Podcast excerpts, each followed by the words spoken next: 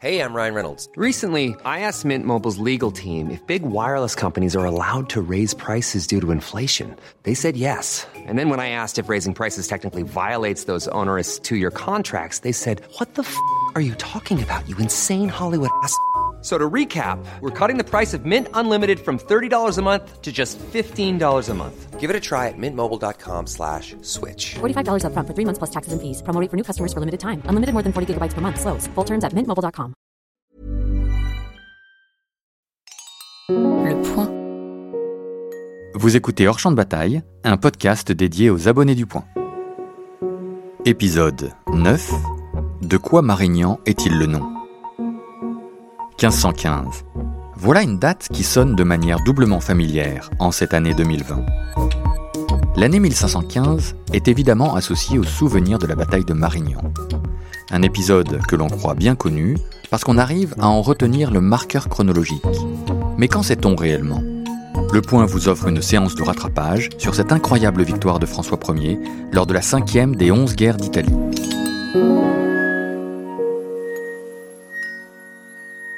En cette année 1515, François Ier a 21 ans. Il vient d'être sacré roi le 25 janvier.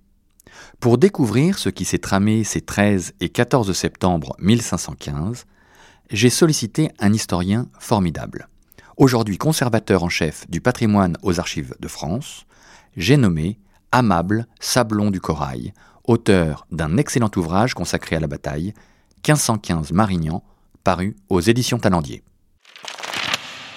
Amable Sablon du Corail, bonjour. Bonjour. Alors, la bataille de Marignan, c'est en Italie, tout le monde le sait, mais Marignan, c'est où? Alors, c'est très près de Milan, en fait. hein. C'est à une quinzaine de kilomètres du centre de Milan. Milan, évidemment, est la capitale du duché de Milan, qui était l'un des cinq grands États italiens euh, au début de la Renaissance. Les autres étant la République de Venise, la République florentine, l'État pontifical et le Royaume de Naples. François Ier est alors jeune roi, on est donc en septembre 1515, Oui, le c'est 13 ça. septembre 1515. Qu'est-ce qu'il est allé faire dans cette galère? Alors, en fait, il a relevé euh, les revendications de son prédécesseur, Louis XII, qui était mort dans la nuit du 31 décembre au 1er janvier 1515. Euh, Louis XII était le petit-fils de Valentine Visconti, et à ce titre, eh bien, il réclamait le duché de Milan, qui était passé entre les mains d'un usurpateur, selon lui, à savoir euh, Francesco de Sforza et ses successeurs. Voilà. Le 13 septembre 1515, l'armée française arrive à Marignan. Elle n'est pas seule, elle est soutenue par euh, des mercenaires. Oui, alors en fait, sur l'armée française, moins d'un cinquième des combattants parlaient français. Le gros du corps de bataille français est composé par euh, 23 000 lansquenets, hein, c'est-à-dire des soldats allemands recrutés dans le sud de l'Allemagne, qui étaient en quelque sorte les concurrents des Suisses sur le marché européen du mercenariat. Et à ces lansquenets s'ajoute une cavalerie lourde française qui est très efficace, hein, qui à cette époque est la meilleure du monde. Donc dans les rangs de cette cavalerie, de ces compagnies d'ordonnance combattaient notamment Bayard. Et enfin, euh, quelques dizaines de pièces d'artillerie qui ont joué un rôle assez important, quoique moins décisif qu'on a pu le dire. Quelles sont les forces en présence de l'autre côté? Alors de l'autre côté, euh, on estime qu'il y a approximativement de 25 à 30 000 Suisses. Et au maximum de la mobilisation, il y avait à peu près 50 à 60 000 Suisses présents en Milanais, ce qui est absolument gigantesque, puisqu'il faut bien mesurer qu'à l'époque, la population de la Suisse était de l'ordre de 600 000 à 900 000 habitants. Les Suisses sont des guerriers redoutables d'un courage incroyable et d'ailleurs on raconte, surtout, féroces. on raconte que dans cette bataille, sans attendre d'être équipés, ils se jettent dans le combat pieds nus, tête nue. C'est vrai cette histoire? Oui, oui, la caractéristique des Suisses, c'est que euh, ils forment une infanterie qui combat en formation serrée, mais qui en revanche n'est pas une infanterie lourde, dans la mesure où les fantassins suisses sont dépourvus de toute pièce d'armement défensif. Et ce qui a frappé les Français, hein, qui ont vu euh, les Suisses à travers les nuages de poussière, car il faisait très chaud et il y avait beaucoup de, de- poussière, ce qui a surpris les Français, c'était de voir que les Suisses arrivaient tête nue et pieds nus. Mais armés euh, de leur hallebarde, de leur pique et surtout d'une féroce volonté de vaincre.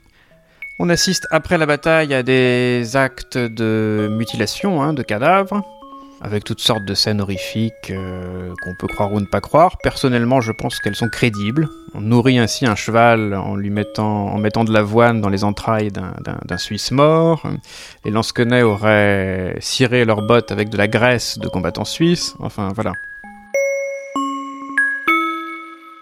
Cette cruauté, elle est caractéristique de l'époque ou elle est propre à cette bataille de Marignan? Euh, Disons que c'est la marque de fabrique des Suisses, et on peut estimer que les Suisses en jouaient, qu'ils aimaient bien euh, se faire passer pour encore plus féroces qu'ils l'étaient pour impressionner l'adversaire. Il faut bien se rendre compte que euh, la Suisse est une société montagnarde où la guerre privée est encore quelque chose de très courant. La première des libertés au Moyen Âge, il ne faut jamais l'oublier, ça consiste à se faire justice soi-même. Et la Confédération suisse s'est construite autour du refus d'accepter la paix publique que voulaient leur imposer les Habsbourg. On est bien loin de l'image pacifique de l'Helvète euh, contemporain. Ah ben c'est sûr, qui a été largement construite par euh, les historiens romantiques du 19e siècle. C'est effectivement le soldat suisse, c'est euh, le paysan qui défend, qui défend son foyer, comme les, comme les, comme les légionnaires romains. Voilà. Mais en effet, c'est tout, à fait, c'est tout à fait fantasmé. Et comment se déroulent les combats?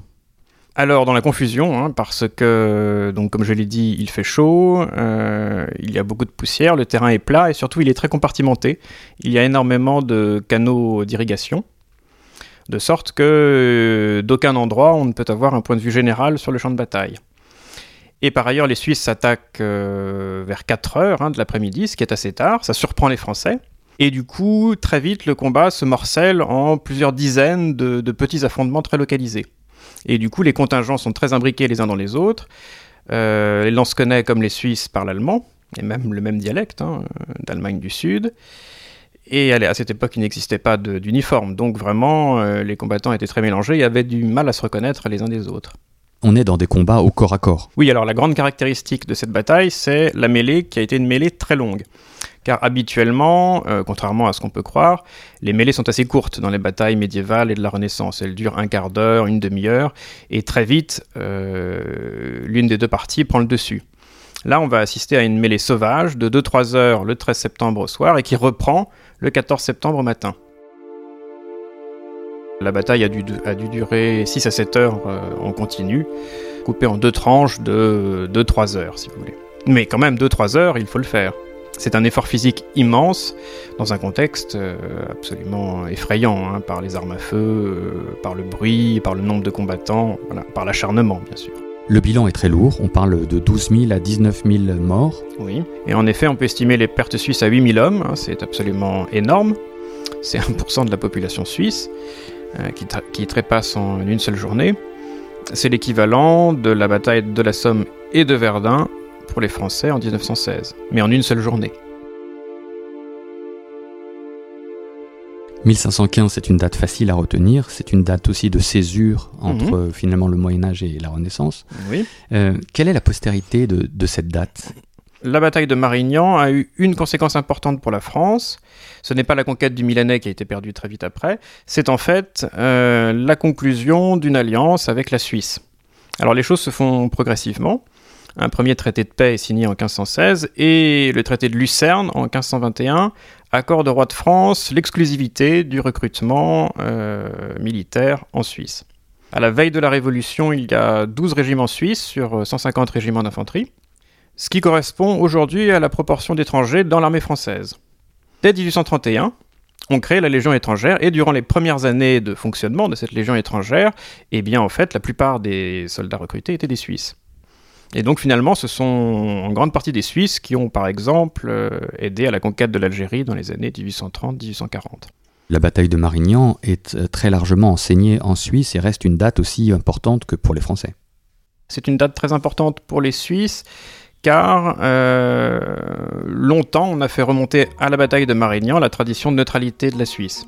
Alors ça a fait l'objet de débats historiographiques euh, assez intenses et très politisés ces derniers temps, justement à l'occasion du 500e anniversaire. Et euh, l'Union démocratique du Centre, qui est le principal parti politique suisse, est resté fidèle à cette vision traditionnelle, contestée par des historiens qui pointent le fait que la neutralité, en fait, date plutôt du XVIIe siècle et s'impose réellement à partir du Congrès de Vienne en 1815. Amable Sablon du Corail, merci. Ben, je vous en prie. À bientôt. Je suis Baudouin Chapas. Merci d'avoir écouté Hors Champ de Bataille, un podcast proposé en exclusivité aux abonnés du Point.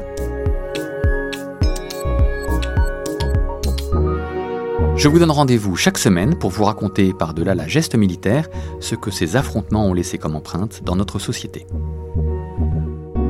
Retrouvez tous les épisodes de Hors Champ de Bataille et bien plus encore sur lepoint.fr.